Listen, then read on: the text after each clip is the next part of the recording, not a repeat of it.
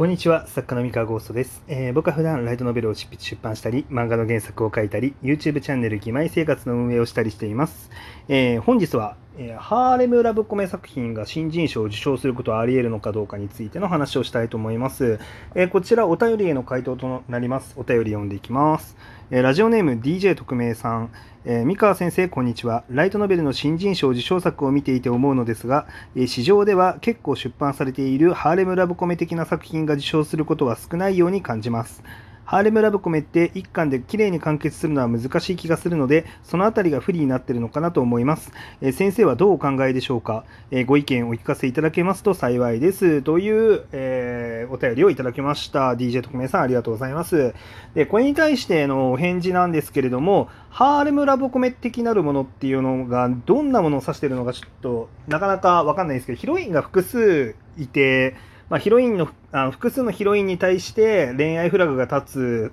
つ類の作品ってことでよろしいでしょうか、えそういう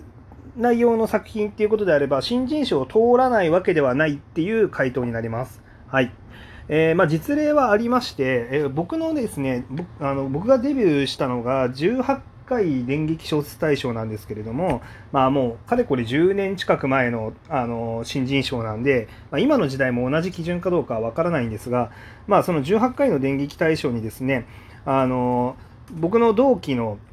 きねこ芝居さんという作家さんがですね「あなたの街の都市電気」っていうあの作品を出しております。でこの「あなたの街の都市電気」っていうのは1巻の時から複数のヒロインがたくさん出てきてあの楽しくあのハーレムラブコメをする作品になっております。でこちらあの問題なく受賞作として出版されてますし、えー、と例えば MF 文庫 J さんも、まあ、これも結構前の作品になるんですが、まあ、アニメ化もしてあの大人気作となった「あの変態王子と笑わない猫」だったりとかあまあ、マヨチキマヨチキに関してもそうですね一応複数ヒロインが出てきてわちゃわちゃする話かなって思いますので、まあ、過去事例でハーレム作品が受賞、ねあのしてるものももちろんありますと。でなのであの特にハーレムラブコメだから受賞しないということはないと思います。ただあのーなでしょうあらあのこちらお便りにある通りですねあの一巻で綺麗に完結するのが難しい気がするっていう多分この感覚を持ってるから、えーそういった作品で受賞できないっていうのが大きいのかなって思ってましてえっとですねライトノベルでにおいてその魅力的なハーレムラブコメっていうのはまおそらくですねあのこの DJ 特命さんが想像している、えー漫画にあるようなハーレムラブコメっていうのとですねなんかちょっとごちゃっと混ざっちゃってるんじゃないかなっていうのがありましてあのライトノベルで受賞するタイプのハーレムラブコメってそのなんかこうなんだろうなサービスカットがあれば OK とかうーんそういう類のものではないんですよね。えーもちろんそのサービスカットの魅力っていうのも高く評価されますし、ハーレムラブコメだと。で、その作品自体のそのハーレムになるためのギミックのユニークさだったりとか、あの着眼点の面白さだったりとか、あとは単純にキャラクターの魅力っていうものですよね。えーそこが結構その評価ポイントになったりとかするんですね。で、さらに一一冊としてのまとまりっていうのも、要はそのハーレムラブコメのその終着点っていうのが、おそらくそのどのヒロインとくっつくんですか？みたいな、そういうなんか恋愛の終着点を、えー物語の終着点って捉えちゃうと、あのそれはあの無理ですっていう、あの一冊にまとめるのは不可能ですっていうことになっちゃうんですよね。で、なんですけど、別にそういうところにない軸の作品っていうのをあの出していれば、全然あの受賞し得ます。あのすることが可能だと思います。はい、で要はですねそのハーレムラブコメっていうものを書くときにそのなんかヒロインとの関係が例えばそのなんだろうな。あのイチャイチャしてあの2人が付き合って終了ですみたいな。あのそういう物語を想定してる場合はあの新人賞でハーレムラブコメが可能かっていうとなかなか難しいんですけれども、えーそうじゃなくてその設定立て付け上ハーレムラブコメになりますただこの一巻の中で描くべきテーマだったりあの物語っていうのはこういう物語になっててそれをしっかりと解決する面白くおかしく解決することができますっていうのをしっかり提示できれば、まあ、全然あの新人賞を通ると思いますよ。はい、あの結構そのねあのこの手のこの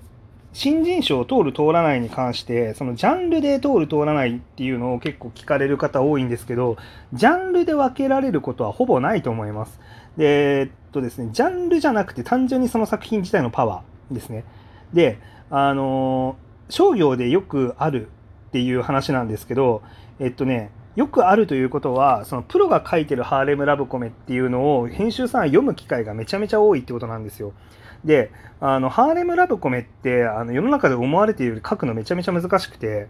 えなんだったら泣ける感動ものとかよりもよっぽど難しいですね。あの下手したらあの時代交渉ガチガチにやったその戦記物だったりとか設定交渉ガチガチにやった SF とどっちが難しいかっていうのもなかなかあの怪しいものがあるあのそんな思われてるほど簡単ではないんですよハーレムラブコメって。っていうのがあってその意外とこうなってればハーレムラブコメだよねって思ってそのアマチュアのそのまだ力が足りない状態で手出した時に意外とクオリティライン達してないっていうのはね全然あるあるだと思います。あの他のジャンルと同じようにあの難しいでその難しさを自覚しにくいっていうのが結構あると思います。例えばその歴史ものだったりとかだったら単純に歴史に対する知識がなかったら書けなさそうな気がするじゃないですか。気づけるんですよね。自分の力が足りてないっていうことに。で SF とかもそうですよね。あのこれまでの SF 作品で語られてきたいろんな設定とかをあの知らないとか詳しくないとかあと理系の知識がないとかそういう結構その自分自身が足りてないっていうところっていうのに気づきやすいんですけどえっと、ハーレムラブコメとか、このラブコメっていうジャンルって自分の力が足りてないと気づきにくいんですよ。まあ、なぜなら、その自分自身、その女の子が魅力的って感じる、あの、感覚っていうのは持ってるものだから、えー、その感覚からずれてないよねとか、その感覚をちゃんと表現できてるよねって思いがちなんですけど、意外とですね、そのキャラクターをたくさん登場させて、でしかもその一人一人に、えー、っと固有の人気が出るような個性っていうのをしっかりと付与することができて、それでいて、これ他の作品で100回見たなみたいな感じの風に思われちゃわないぐらいには個性を入れなきゃいけなくて、でしかも、えー、っと適切にサービスっていうものを配置しなきゃいけなくてその上でしっかりとテーマ1本通してあの物語も展開させてあの物語のバイオリズムもしっかり設計してってやらないと実はそのハーレムラブコメってただヒロインたくさん出したとしてもあの面白くなんないんですよね意外と。そのヒロインたくさん出せば面白いかっていうと全然そんなことなくてだから面白く書くのって意外と難しいジャンルなんですよ。でなんですけどあのそこを結構見落としていけるって思ったりとか、あとその難しい作品に比べ、難しそうに見える作品に比べて、ハーレムラブコメって女の子が喋ってれば、なんか楽しそうな掛け合いをしてれば面白くなってるって勘違いしやすいんですけど、えっと、そんなことなかったりするんですね。で、なので、あの、ちょっと自己、自己判断がしにくいっていうのがあって、だけど、その編集の視点からすると、まあ、明らかに、あの、これっていうのは力足りてないよねっていうのが見え、見えちゃうんですよ。で、ここが難しいのが作家本人がそのハーレム・ラブコメがよくできてるかどうかの自己評価ってあのすごいしにくいんですけど編集側から見るとよくできたハーレム・ラブコメなのかどうなのかっていうのは結構一目瞭然でわかる。分かりやすい。なんでかっていうとそのプロが挑戦してあのたくさん書いてたくさん出してるのであの見てはいるんですよ。そのハーレ世の中のハーレムラブコメっていうのをたくさん見ててで他のよくできたハーレムラブコメとあの比べることになるんででそうなるとその目編集さんの目は超えてるだけど作家自身の、えー、何でしょうね自己評価というか自己判断がしにくいジャンルっていうことになるので、まあ、結果的にですねあの新人賞作品であのハーレムラブコメっていうのがこれは素晴らしい出来だって思われて通るっていうかあのなんだろうなことが少ないんだと思います。はい。意外と難しいので。で、なので、逆に言えばですね、ものすごくクオリティ高くて、あの、これこのまんま、あの、世の中に出したらもう大人気になるよねっていうハーレムラブコメが新人賞で来たら、まあ、多分受賞するんじゃないですかね。あの、めちゃめちゃあのクオリティ高ければ。で、それはね、あの全然受賞しでできると思いますよ。ただ今言ったみたいに、その、ただヒロインが可愛ければ OK みたいなその感覚だと、まあ、ちょっと厳しいかなって思いますね。あの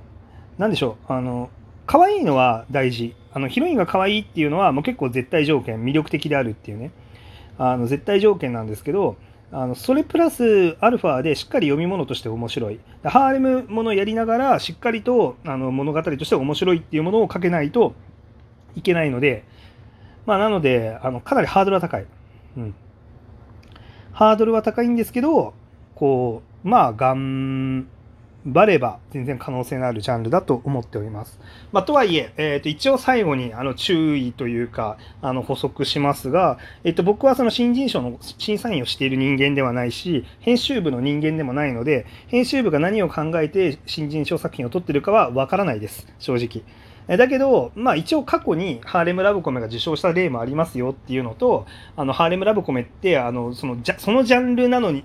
な、あの、なんか、そのジャンルだから、あの、取らないとか取るとか言われるほど、ジャンルにものすごい特性があるわけじゃなくて、あの、単純に、あの、むずか、あの、面白くするのは意外と難しいから、面白くできてないだけの可能性高いですよっていう話を、まあしてるだけですね。あの、本当にもしかしたら、新人賞によっては、そのハーレムラブコメは通さないみたいな、あの、そういう、こう、心構え心意気でやってる新人賞ももしかしたらあるかもしれないので、まあ、そこはちょっとごめんなさいあのあのもしそういうレーベルがあったらごめんなさいなんですけど、まあ、一応僕の視点からはそうなんじゃないかっていう、まあ、そういうお答えになります。はい。というわけで、まあ、こんな感じで、あの毎日ね、あの質問にお答えしたりとか、まあ、創作についての話をしたり、まあ、日々の考えについてポロポロ話したりとか、まあ、なんかいろんなことをしてますので、よかったらこのラジオトークをね、登録していただいて、まあ、毎日他の放送とかも聞いてもらえればなと思います。